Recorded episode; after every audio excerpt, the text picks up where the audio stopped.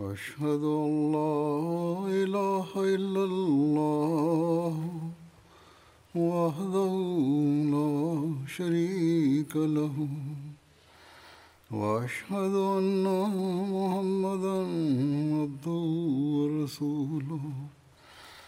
أما بعد فأعوذ بالله من الشيطان الرجيم. بسم الله الرحمن الرحيم. الحمد لله رب العالمين. الرحمن الرحيم. مالك يوم الدين. إياك نعبد وإياك نستعين. اهدنا الصراط المستقيم. صراط الذين أنعمت عليهم غير المغضوب عليهم ولا الضالين.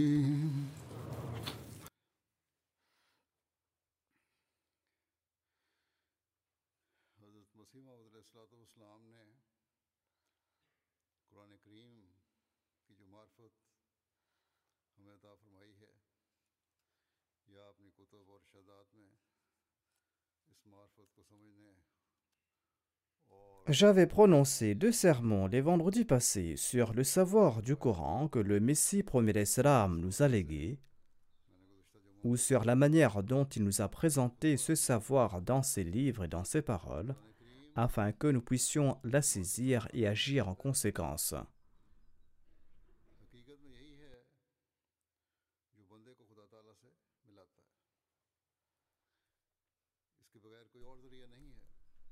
Le Saint-Coran nous offre un trésor de connaissances divines.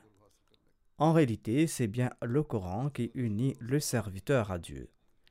Sans le Coran, il n'existe pas d'autre moyen pour atteindre Dieu.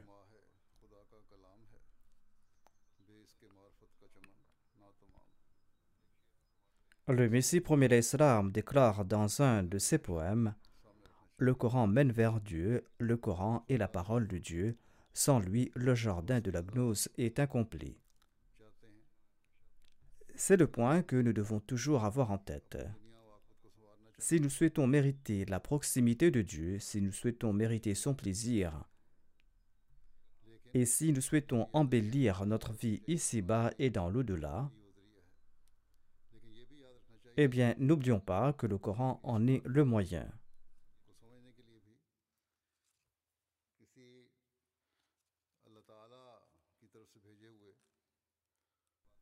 N'oublions pas non plus que pour saisir ce savoir, il faut avoir recours au guide envoyé et nommé par Allah.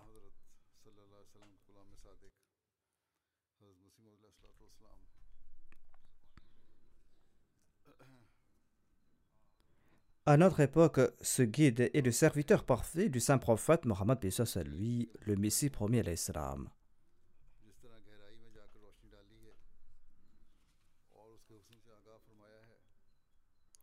Le Messie premier salam a mis en exergue divers aspects du Saint-Coran et il nous a informés de sa beauté.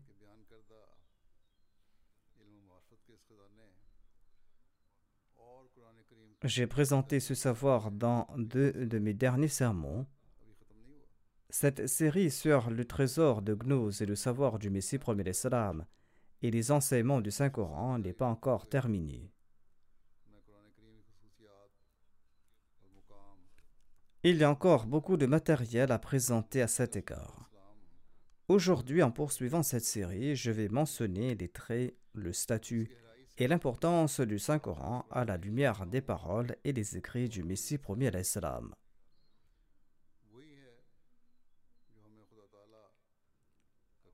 Le Messie premier l'Islam nous a éclairé en profondeur à propos du statut et de l'importance du Saint-Coran. C'est ce savoir qui nous permettra de mériter la proximité de Dieu et de suivre les enseignements coraniques.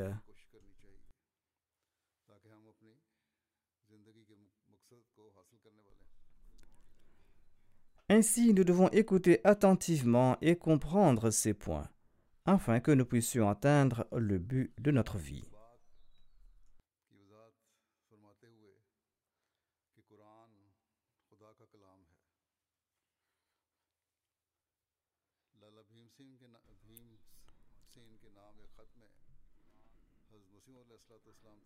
Dans une lettre adressée à Lala Bimsin, le Messie promet l'Islam lui explique que le Saint-Coran est la parole de Dieu.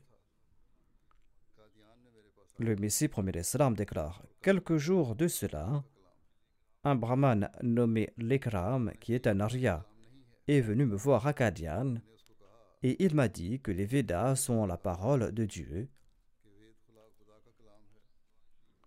et que le Saint-Coran n'est pas la parole de Dieu. Je lui ai répondu que vous prétendez que les Védas sont la parole de Dieu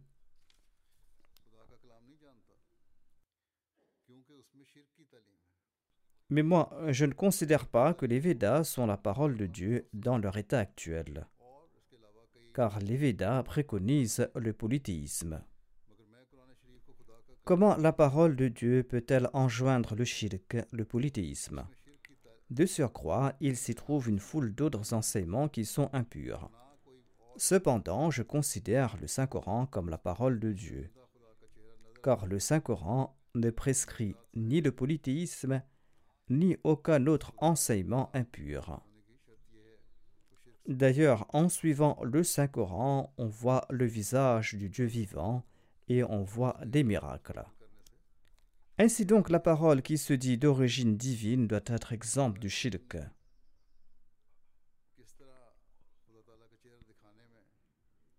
Et en suivant cette parole, on doit voir le visage de Dieu.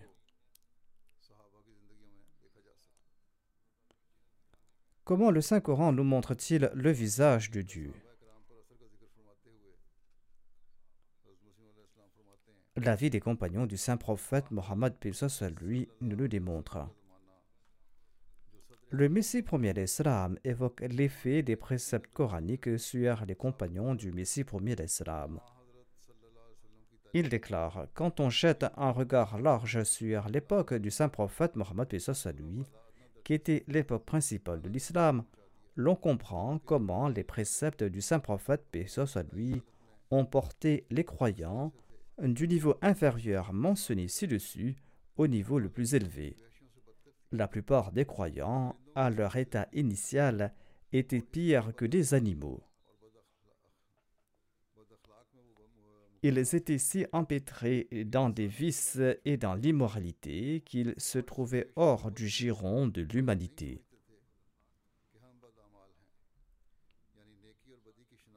Voir ses compagnons étaient tout à fait inconscients du fait qu'ils accomplissaient de mauvaises actions. C'est-à-dire qu'ils n'étaient pas capables de distinguer le bien du mal.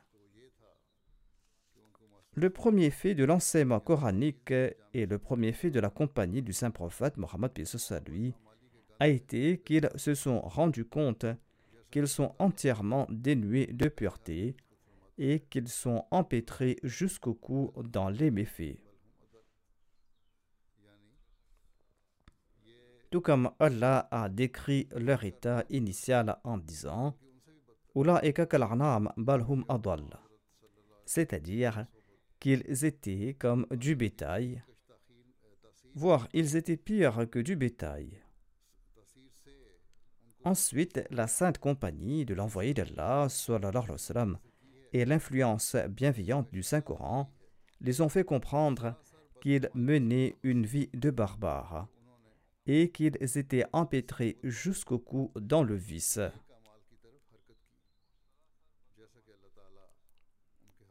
Et en puisant leur force du Saint-Esprit, ils ont commencé à accomplir de bonnes œuvres, tout comme Allah l'a déclaré en leur faveur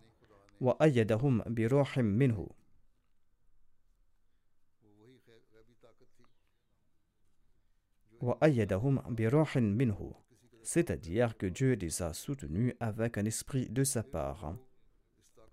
C'était le pouvoir invisible qu'obtient celui qui a cru et celui qui a fait preuve de patience. Après avoir acquis ce pouvoir, ces premiers croyants ne sont pas demeurés au niveau où ils ressentaient leurs fautes et leurs péchés et étaient dégoûtés par leur puanteur. Mais ils ont entamé des pas vers le bien à tel point qu'ils ont atteint la perfection de leur aptitude et ils ont reçu la force pour accomplir le bien.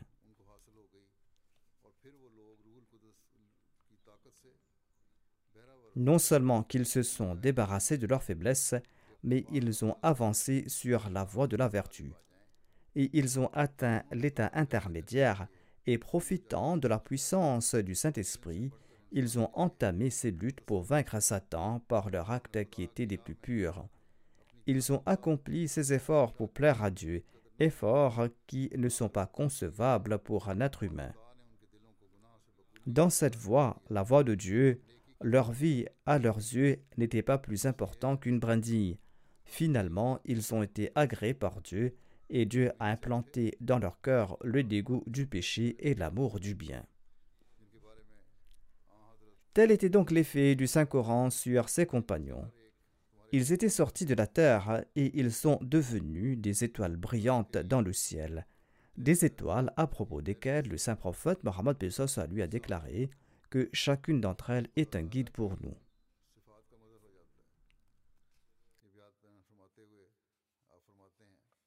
En suivant le Saint-Coran, l'homme devient une manifestation des attributs de Dieu. Le Messie premier d'Islam explique ceci à ce propos. Il déclare Celui qui suit le noble Coran et pousse son amour et sa sincérité à l'extrême devient le reflet des attributs de Dieu. Il ne suffit pas uniquement de suivre le Coran. La condition est de pousser cet amour et cette sincérité à l'extrême c'est-à-dire de suivre à la lettre les commandements du Saint-Coran. C'est là que l'on devient une manifestation des attributs d'Allah. Le Messie premier d'Islam ajoute Tout cela est le résultat de la grande puissance et de ce trait que nous constatons dans la parole de Dieu, le Saint-Coran. Cette grande puissance et cet attribut sont absents dans toute autre écriture considérée révélée chez d'autres nations. La raison est que ces livres révélés ont été déformés et modifiés en raison du passage du temps. Ou peut-être que ces paroles n'ont pas été modifiées, mais le sens ont été déformés. Ou peut-être parce que Dieu a suspendu les bénédictions de ces livres afin de mettre fin aux discordes entre ces derniers et afin de réunir toute l'humanité sous la bannière d'un seul livre céleste. Sinon, quelle en est la raison? En effet, l'on peut entrer dans la communauté des amis d'Allah qu'en suivant sincèrement le Saint-Coran et le Saint-Prophète sallallahu Cette aptitude est absente chez d'autres livres. C'est la raison pour laquelle les adeptes de ces livres nient les perfections qu'une personne peut atteindre en jouissant de la proximité de Dieu. Voire, ils se moquent de ces miracles.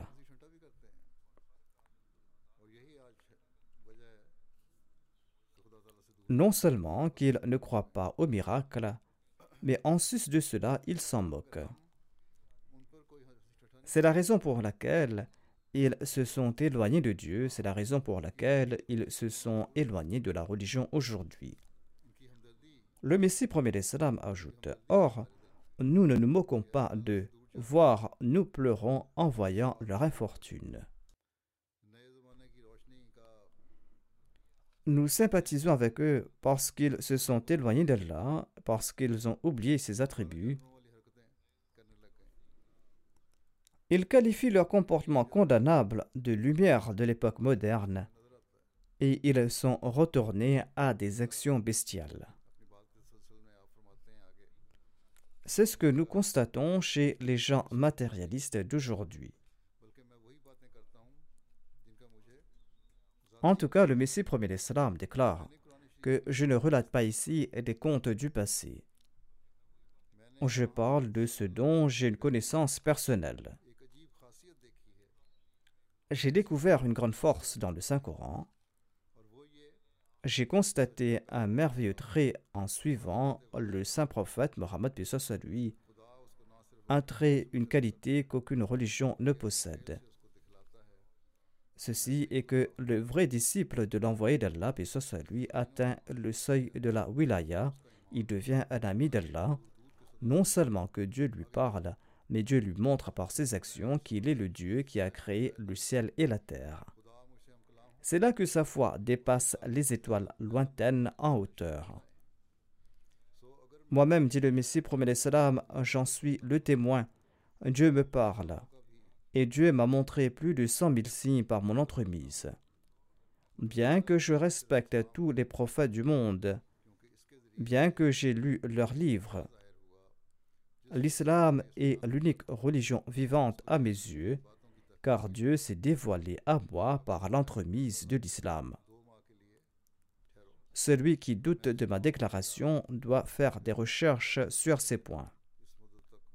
Ensuite, le Messie premier a déclaré que je recommande aux chercheurs de venir passer deux mois auprès de chez moi. Je subviendrai à toutes ces dépenses au cours de cette période. Il déclare que selon moi, l'islam est la religion vivante. L'islam est la religion qui montre des signes vivants de la personne de Dieu. Sinon de simples revendications sans preuve en faveur d'une religion ne servent à rien.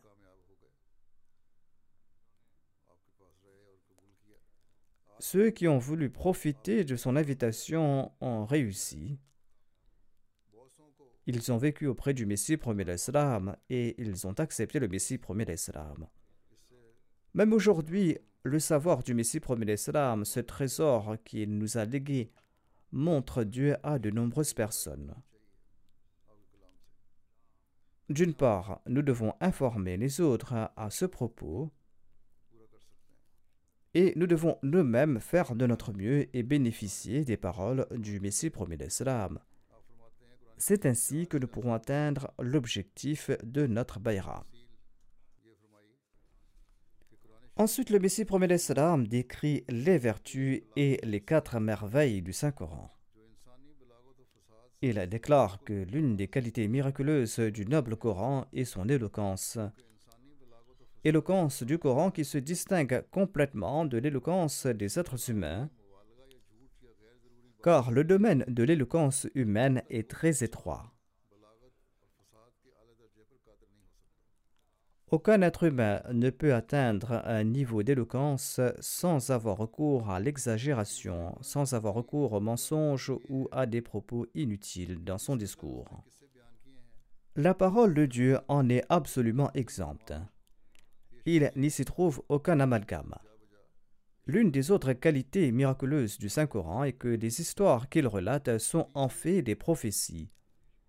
Des prophéties auxquelles il fait également allusion de temps à autre. Cela se voit également dans le Saint-Coran. Troisièmement, le Coran possède cette qualité miraculeuse que son enseignement contient tout le nécessaire pour pousser la nature humaine à sa perfection et présente toutes les preuves et tous les signes dont une personne a besoin pour atteindre le seuil de la conviction parfaite dans sa foi.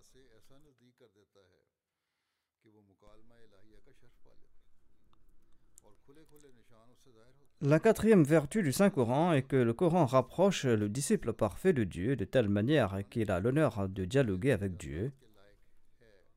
Et Dieu lui révèle des signes très clairs et il arrive à se purifier l'âme et à raffermir sa foi.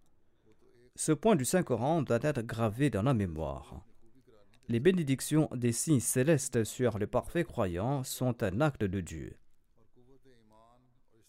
Personne ne peut affirmer qu'il s'agit de ses mérites personnels. La qualité personnelle d'un croyant parfait est la taqwa, la pureté et la force de sa foi et sa constance. Par exemple, si la lumière du soleil brille sur un mur, cette lumière n'est pas un mérite de ce mur, car cette lumière peut se séparer de ce mur.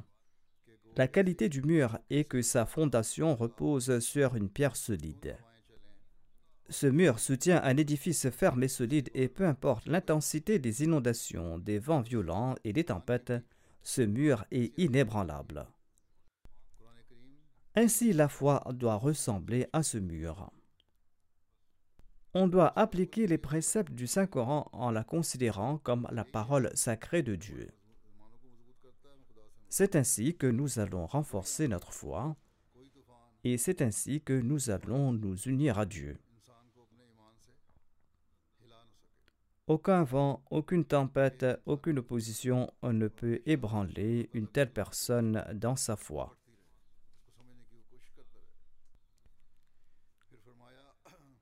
C'est là la qualité d'un être humain et il tente toujours de comprendre les paroles de Dieu. Ensuite, le Messie premier l'Islam explique que les prières sont exaucées lorsqu'on suit le Saint-Coran.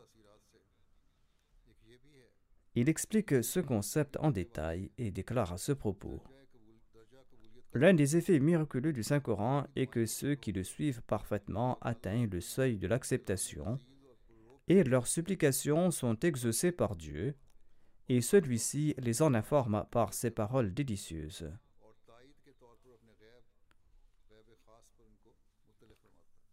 Dieu aide ces personnes en particulier contre leurs ennemis et en guise de soutien, il les informe de l'invisible.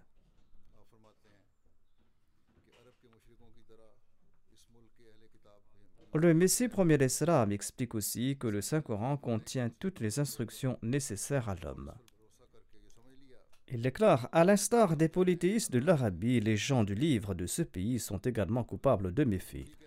En mettant l'accent sur l'expiation et en s'appuyant sur l'expiation, les chrétiens se sont dit que tous les délits leur sont licites. Les Juifs disaient quant à eux qu'ils passeront que quelques jours en enfer pour expier leurs méfaits et pas plus. En effet, Allah déclare à ce propos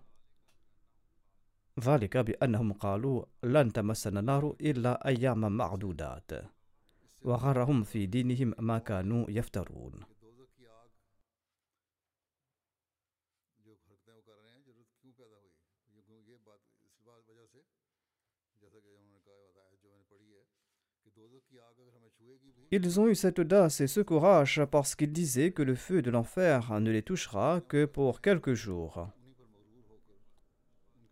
et ils sont fiers de leur affabulation et ils sont fiers de leur calomnie. Les gens du livre et les polythéistes parmi les Arabes voteraient jusqu'au cou dans l'immoralité, et ils pensaient accomplir de bonnes œuvres en faisant le mal.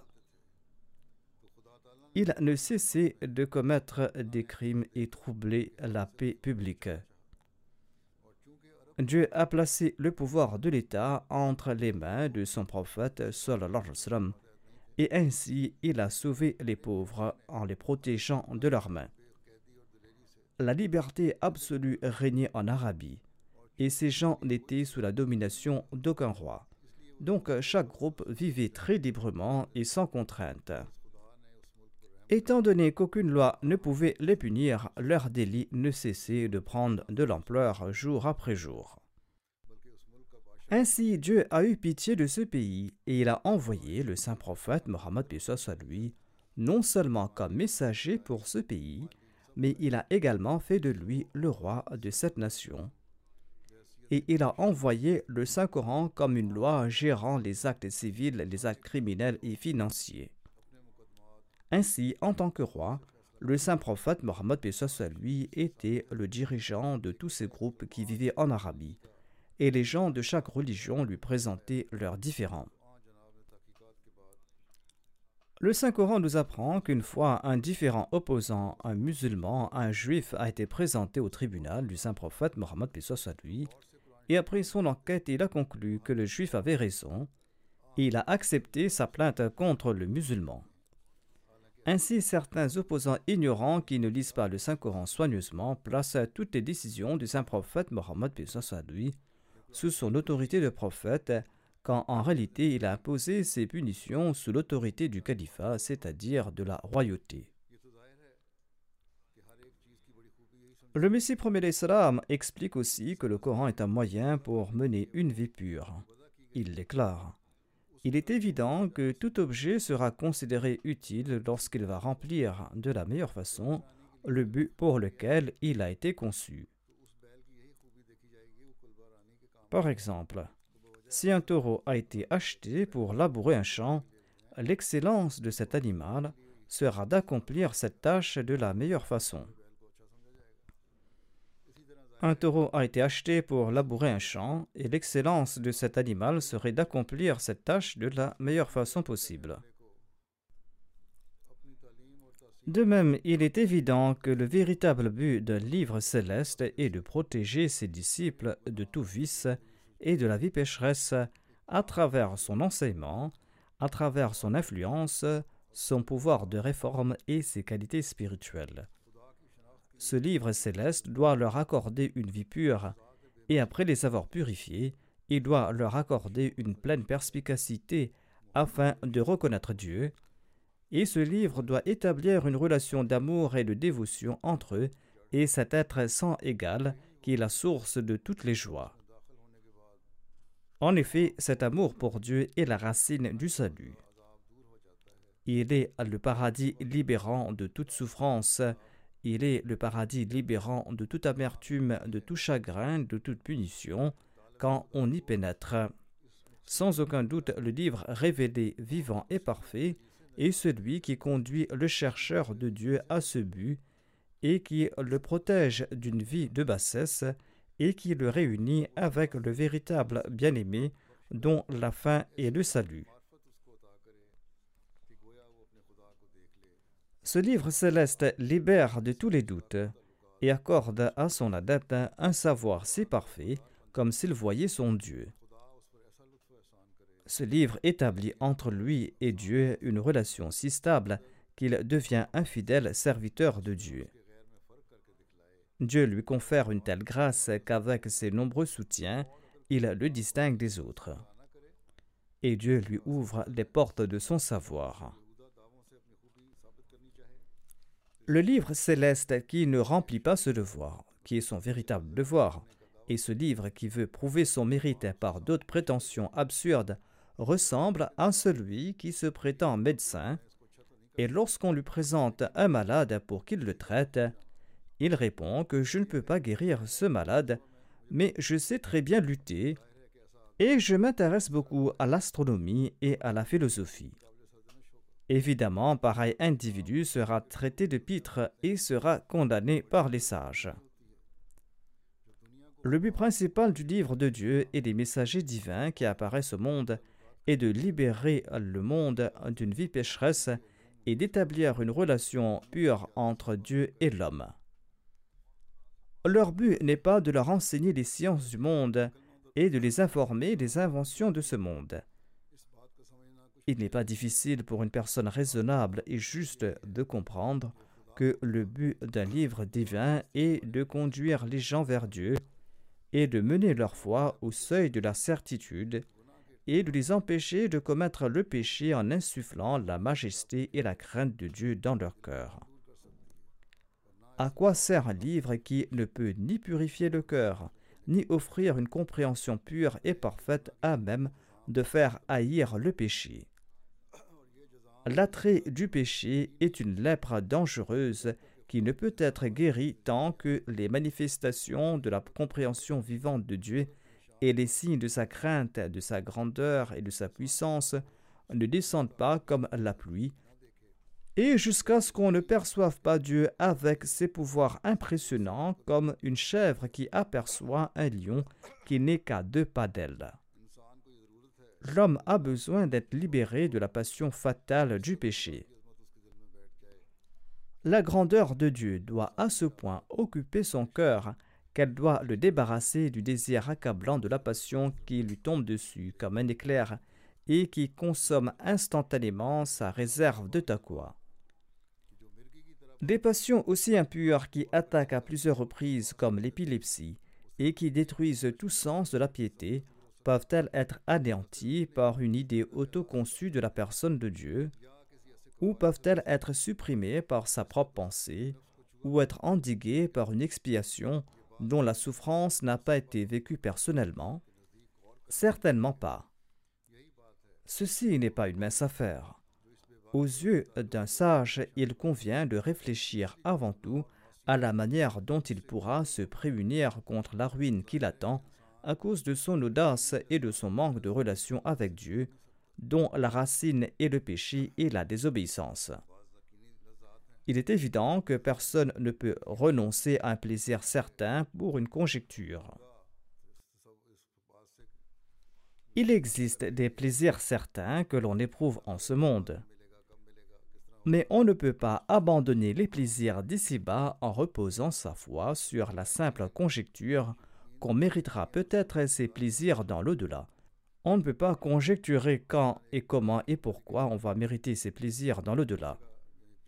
Le Messie premier l'Islam déclare que c'est uniquement la certitude qui sauvera quelqu'un d'une autre certitude. Par exemple, si nous sommes certains qu'il existe dans une forêt des cerfs que nous pourrons aisément capturer, nous serons incités par cette certitude à entrer dans cette forêt dans ce but. Mais si nous sommes aussi certains qu'il se trouve dans cette forêt 50 lions et des milliers de pitons avec la gueule grande ouverte pour nous accueillir, nous serions dissuadés de faire cette tentative et d'entrer dans cette forêt. De même, le péché ne peut être évité sans ce degré de certitude. La manière d'abandonner le péché est d'être convaincu que nous allons tirer peut-être un plaisir temporaire en commettant un péché particulier, mais le faire équivaudrait à entrer dans une jungle pour chasser des cerfs quand il s'y trouve aussi des lions et des serpents. La peur de ces animaux nous empêchera de chasser là-bas, dans cette forêt. De même, l'on peut éviter de pécher quand on est certain que la colère de Dieu est très sévère et qu'il va nous punir si nous péchons. Le Messie premier l'Islam déclare ensuite Seul le fer peut briser le fer. On doit avoir cette certitude de la grandeur et de la crainte de Dieu, une certitude à même de déchirer les rideaux de l'insouciance et de faire trembler le corps et de faire apparaître la mort comme étant proche. Le cœur doit être à ce point submergé par la peur que toute relation de l'ego pécheur soit coupée en deux et que l'on soit attiré par des mains invisibles vers Dieu et le cœur doit être rempli de cette certitude que Dieu existe bel et bien, et qu'il ne laisse pas le délinquant audacieux sans châtiment. Que fera un chercheur de la vraie pureté avec un livre qui ne répond pas à ce besoin? Ainsi dit le Messie premier l'Islam, je souhaite dévoiler à tous que le Saint-Coran est ce livre, ce livre qui répond à ses besoins. Le Saint-Coran tire le chercheur vers Dieu et son amour pour ce monde se refroidit. Pour ceux qui suivent le Coran, Dieu qui est le plus subtil des subtils finit par se manifester. Et il déploie en leur faveur des pouvoirs qui sont inconnus aux adeptes des autres religions. N'oublions pas ces paroles du Messie premier d'Islam notamment que Dieu se révèle uniquement à celui qui suit le Saint-Coran. Ainsi, Dieu en personne informe celui qui suit le Coran de son existence et lui fait visiter son royaume divin et il lui offre la preuve de son existence en annonçant que je suis présent. C'est cette connaissance et cette compréhension du Saint-Coran que l'on doit posséder. Ceci est l'aspect pratique des enseignements que nous devons montrer dans la pratique par nos actions. Sinon, notre déclaration de foi sera en tout point similaire à celle des autres religions. Ici, le Messie premier l'Islam a déclaré qu'à la différence des autres livres, le Saint-Coran réforme les gens, car les préceptes de ces autres livres sont incomplets. C'est pour cette raison que ces livres sont incapables de le faire. Si nous croyons dans le Saint-Coran mais que nous ne sommes pas réformés, nous sommes les seuls à blâmer, car, comme l'a dit le Messie premier l'Islam, nous devons être les vrais disciples du Saint-Coran. Si nous ne suivons pas le Saint-Coran, comment allons-nous nous réformer? Si nous n'agissons pas en conséquence, comment pourrons-nous nous réformer? Ainsi, nous devons nous efforcer d'être des véritables disciples du Saint-Coran. Qu'Allah nous en accorde l'opportunité. Le Messie premier d'Islam ajoute Notre observation et notre expérience, soutenue par celle de nos prédécesseurs, témoignent que par sa distinction spirituelle et par sa lumière intrinsèque, le Saint-Coran attire ses disciples vers lui et le Saint-Coran illumine leur cœur. Puis en montrant de grands signes, Dieu leur accorde un lien fort, un lien qui ne peut être brisé même par une épée, qui tente de briser ce lien en mille morceaux. Le Coran déverrouille la perception du cœur et arrête le flux immonde du péché et accorde le plaisir de converser avec Dieu. Le Coran accorde la connaissance de l'invisible et informe sur l'acceptation de la prière à travers les paroles mêmes de Dieu. Dieu montre à l'adversaire du vrai disciple du Saint-Coran des signes terrifiants, notamment qu'il est avec celui qui suit le Saint-Coran et celui qui suit sa parole. Par conséquent, être un véritable disciple du Saint-Coran est une condition fondamentale. Ensuite, le Messie promet l'Islam nous explique que le Saint-Coran protège du shirk, c'est-à-dire de l'association de partenaires à Dieu. Il déclare Le Saint-Coran a semé la graine du monothéisme en Arabie, en Perse, en Égypte, en Syrie, en Inde, en Chine, en Afghanistan, au Cachemire et ailleurs et le Coran a débarrassé la plupart de ces lieux du culte des idoles et du culte des créatures. Ces accomplissements n'ont pas d'égal à aucune époque. Ainsi, l'islam s'est répandu au début et l'idolâtrie a été éradiquée dans ces différentes régions. Tout ceci résulte de l'application des préceptes du Saint-Coran. Et c'est pour cette raison que nos ancêtres ont accepté l'islam. Cependant, si nous n'appliquons pas ces préceptes, nous allons retourner à la même état d'ignorance. Les enseignements du Saint-Coran sont des plus excellents. Le Messie promet l'islam déclare à ce propos Le livre qui aurait été révélé au début de la création ne pouvait pas, selon la raison, être un livre parfait. La raison ne peut accepter que le livre révélé au tout début de l'histoire était parfait. Ce livre primitif ressemble à l'enseignant qui enseigne l'alphabet aux enfants. Il est évident qu'aucune grande aptitude n'est nécessaire pour fournir un tel enseignement, un enseignement aussi élémentaire.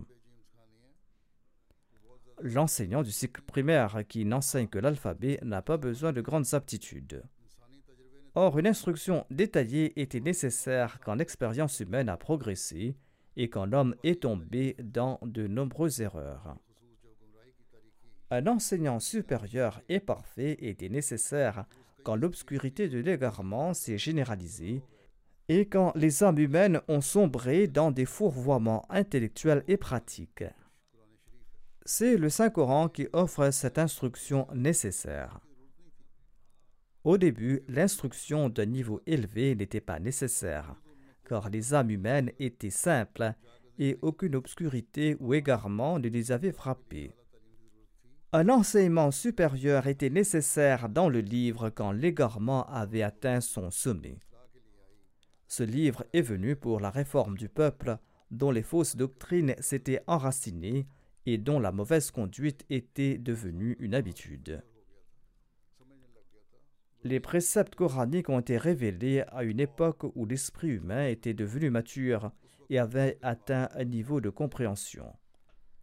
De plus, le péché avait atteint son apogée et l'humanité avait sombré dans ses péchés.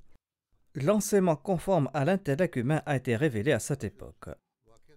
Le Messie promet salam explique que le Saint-Coran est un livre universel. Il déclare N'oubliez pas qu'au début de la création, l'humanité a reçu une écriture révélée. On peut se demander pourquoi l'humanité a reçu un seul livre au début de la création et pourquoi chaque peuple n'a pas reçu son livre? La réponse est que la population du monde était très peu au tout début, et la population du monde n'était même pas égale à celle d'une nation. Ainsi donc, un seul livre leur suffisait. Par la suite, l'humanité s'est éparpillée sur la terre, et les habitants de chaque région de la terre sont devenus des nations distinctes et en raison de longues distances, un peuple a cessé d'être en contact avec un autre, et la sagesse divine a exigé que les messagers des livres séparés soient révélés à chaque peuple. Il en fut ainsi. Lorsque l'humanité a augmenté en nombre et que les contacts ont été établis, et que des moyens de communication étaient disponibles, et quand on a appris que différentes parties de la terre étaient habitées, Dieu a voulu en faire un seul peuple, et Dieu a voulu rassembler tous ces peuples après leur dispersion. Sur ce, Dieu a envoyé un seul livre pour toutes les régions. Il a ordonné que ce livre soit accepté à mesure que ce livre va atteindre les différentes parties du monde. Ce livre, c'est le Saint-Coran. Le Saint-Coran a été révélé pour réunir différentes régions. Les livres révélés avant le Saint-Coran étaient réservés à des peuples distincts. Des livres et des messagers sont apparus chez les Syriens, chez les Perses, chez les Indiens, les Chinois, les Égyptiens et les Romains. Et ils étaient chacun confinés à un peuple, et ces livres et ces prophètes ne se souciaient pas des autres. Le dernier de ces livres est le Saint-Coran. Le Saint-Coran est un livre universel. Le Saint-Coran ne s'adresse pas à un seul peuple, mais le Saint-Coran s'adresse à toutes les nations. Le Saint-Coran est venu pour un peuple qui doit désormais s'unir. À présent, des moyens sont disponibles pour unir les différents peuples. L'interaction est à l'origine de la transformation de l'humanité en un seul peuple. Un voyage qui prenait des années peut maintenant être accompli en quelques jours, et de nouveaux moyens de communication transmettent des informations d'un pays lointain à un autre en une heure, quand dans le passé cela prenait une année. Ainsi donc, dit le Messie premier une grande révolution est en cours. Le fleuve de la culture coule d'une telle manière qu'il semble évident que Dieu a décidé que tous les peuples dispersés ça et là sur la terre soient réunis en une seule nation, et que ceux qui avaient été séparés pendant des milliers d'années se réunissent de nouveau. Ceci est mentionné dans le Saint-Coran, et seul le Saint-Coran affirme qu'il a été envoyé par Dieu pour le monde entier. En effet, Allah affirme dans le Saint-Coran à propos du saint prophète Mohammed lui. En effet, Dieu affirme dans le Saint-Coran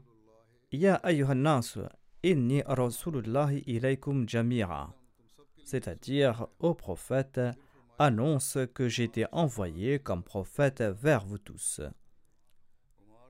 Le Saint-Coran annonce également à propos du saint prophète Mohammed lui je t'ai envoyé en guise de miséricorde pour l'humanité tout entière. Le Saint-Coran déclare également que Nous t'avons envoyé pour que tu sois un avertisseur pour l'humanité tout entière. J'annonce haut et fort qu'aucun livre révélé n'a fait pareille affirmation avant le Saint-Coran. Chacun limitait son message à son peuple. Même le prophète qui a été déifié par les chrétiens a affirmé que je n'étais envoyé qu'aux brebis perdues de la maison d'Israël. C'était là la déclaration de Jésus salam selon la Bible. Les conditions du monde témoignent également que la déclaration du Saint-Coran d'un message universel était opportune car au moment de l'avènement du saint prophète Mohammed lui, la porte de la diffusion générale de la vérité avait été ouverte. Le Messie premier Islam nous explique que le Saint-Coran comprend quatre causes. Il déclare que tout objet comprend quatre causes. Premièrement, la cause active c'est-à-dire celui qui est l'agent ou la raison de son acte. Deuxièmement, il y a la cause externe, c'est-à-dire les raisons apparentes et pratiques. Troisièmement, il y a la cause matérielle, c'est-à-dire quel en est le bénéfice physique. Et quatrièmement, il y a la cause finale, c'est-à-dire la raison réelle et fondamentale de l'existence de cette entité. Ainsi donc, le Saint-Coran a mentionné ces quatre causes à propos de sa révélation. L'énoncé Alif La Mim fait référence à la perfection de la cause active. Cela signifie Anallahu A'lamu, c'est-à-dire je suis Dieu l'omniscient, c'est-à-dire qu'Allah connaît le but de la création. La perfection de la cause matérielle est indiquée par l'énoncé Zalikal Kitab, qui signifie que ce livre a été envoyé par Dieu qui est omniscient. En appliquant les préceptes de ce livre, on peut obtenir de nombreux avantages. La perfection de la cause réelle du Saint-Coran est indiquée par l'énoncé du Saint-Coran La Fi, signifiant que ce livre est exempt de toute erreur, de tout doute et de toute confusion c'est-à-dire qu'il s'agit d'un enseignement dont la beauté est incomparable. Tout ce qui est mentionné est authentique et toutes les affirmations qui se trouvent dans ce livre sont étayées par des preuves et par une clarté absolue. La perfection de sa cause finale est indiquée par l'énoncé Hudal il signifiant que la raison de la révélation de ce livre est qu'il guide les justes, les Muttaki, et ceci doit en effet être l'objectif réel d'un livre céleste. Le Messie premier nous présente la traduction des premiers, deuxième, troisième versets de la Sourate al-Baqarah et il déclare que la taqwa est si importante et si nécessaire qu'Allah la considère comme la cause ultime derrière la révélation. Au tout début du deuxième chapitre du Saint-Coran, Allah l'exalté a déclaré Alif la mim, kitabu la hudal lil je suis convaincu que cette séquence du Saint-Coran est pour le moins extraordinaire. Dans ces versets, Allah fait allusion aux quatre causes la cause active, la cause matérielle, la cause externe et la cause ultime. Tout objet est caractérisé par ces quatre causes. Le Saint-Coran manifeste ces causes de la manière la plus parfaite. Premièrement, Allah déclare Alif Lam Mim. Ceci indique qu'Allah est l'omniscient, et il a révélé cette parole au saint prophète Mohammed lui. C'est-à-dire que Dieu est l'agent dans ce contexte.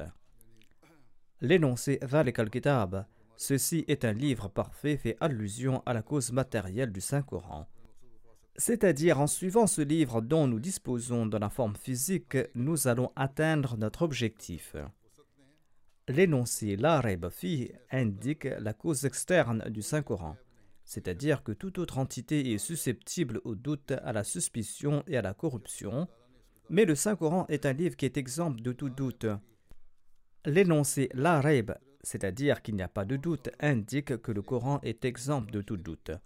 Allah décrit la grandeur de ce livre en ces termes La fihi. Tout naturellement, l'âme de tout individu saint et béni sera ravie et désirera agir selon les instructions du Saint-Coran. Malheureusement, on n'a pas présenté au monde la gloire pure et merveilleuse du Saint-Coran.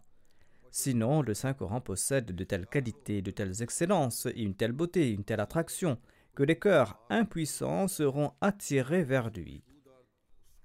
À titre d'exemple, si quelqu'un fait l'éloge d'un beau jardin, évoque ses arbres aromatiques, ses plantes rafraîchissantes et revitalisantes et ses allées, s'il évoque ses ruisseaux et ses rivières d'une eau limpide, N'importe qui voudra visiter ce jardin, s'y promener et profiter de sa beauté. De plus, si on indiquait que certaines de ces sources guérissent des maladies chroniques et mortelles, les gens y afflueraient avec une plus grande ferveur et un plus grand désir. De même, si l'on décrit les qualités, les excellences du Saint-Coran de manière extrêmement belle, comme il lui convient, et avec des mots efficaces, l'âme se précipitera vers lui avec une ardeur extrême. En réalité, c'est le Coran qui offre les moyens pour satisfaire et pour rassasier l'âme. C'est pour cette raison que le Saint-Coran a déclaré au tout début du Saint-Coran que c'est-à-dire que le Coran est le guide pour les muttaqis. Dans un autre verset, Allah déclare La illal mutahharun c'est-à-dire que nul ne le touchera sauf celui qui s'est purifié. Le mot mutaharun fait référence au même muttaqin évoqué dans le premier verset où il est dit Hudal lil muttaqin, c'est-à-dire que le Coran est un guide pour les muttaqis. Cela démontre clairement que la taqwa est une condition nécessaire pour acquérir le savoir et la compréhension du Saint-Coran. Or, aujourd'hui, les prétendus ulémas, qui sont dépourvus de taqwa, présentent des enseignements du Saint-Coran de telle manière que les opposants de l'islam ont de nouvelles opportunités de critiquer davantage le Saint-Coran. Aujourd'hui, il incombe à nous, les musulmans de faire naître en nous la et de démontrer pratiquement la beauté de ces préceptes à la fois par nos paroles et par nos actions. Nous devons informer le monde que seul le Saint-Coran est le remède à tout type de maux. Et nous devons informer le monde qu'Allah a envoyé ce Coran dans le but d'engendrer la réforme du monde. Qu'Allah nous permette de suivre ses enseignements tout en marchant sur la voie de la taqwa. C'était là des sujets très profonds qu'il faut écouter très attentivement et appliquer avec la plus grande diligence nous devons lire attentivement le Saint-Coran. Je souhaite faire une requête de prière. La Jalsa Salana du Bangladesh se déroule aujourd'hui. Aujourd'hui était le premier jour. Cependant, les opposants ont attaqué la Jalsaga et de nombreux Ahmadis ont été blessés. Je crois qu'ils ont attaqué de l'extérieur et certains membres ont été gravement blessés.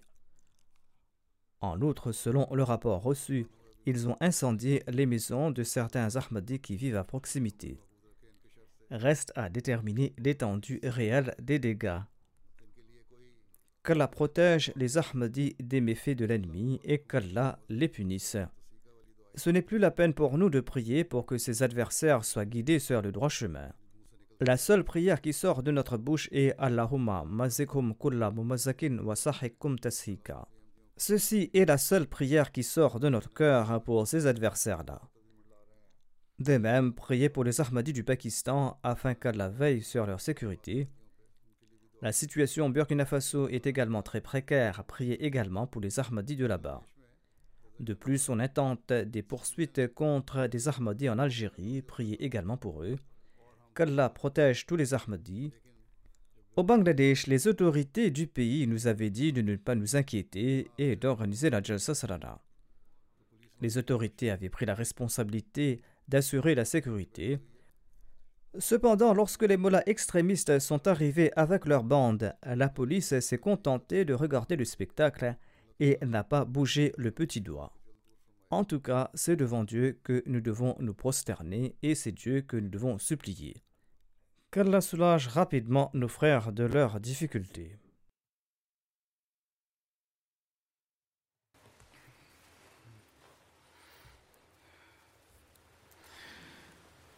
الحمد لله الحمد لله نحمده ونستعينه ونستغفره ونؤمن به ونتوكل عليه. ونعوذ بالله من شرور أنفسنا ومن سيئات أعمالنا. من يهده الله فلا مضل له ومن يضلل فلا هادي له. ونشهد أن لا إله إلا الله ونشهد أن محمدا عبده ورسوله. عباد الله رحمكم الله.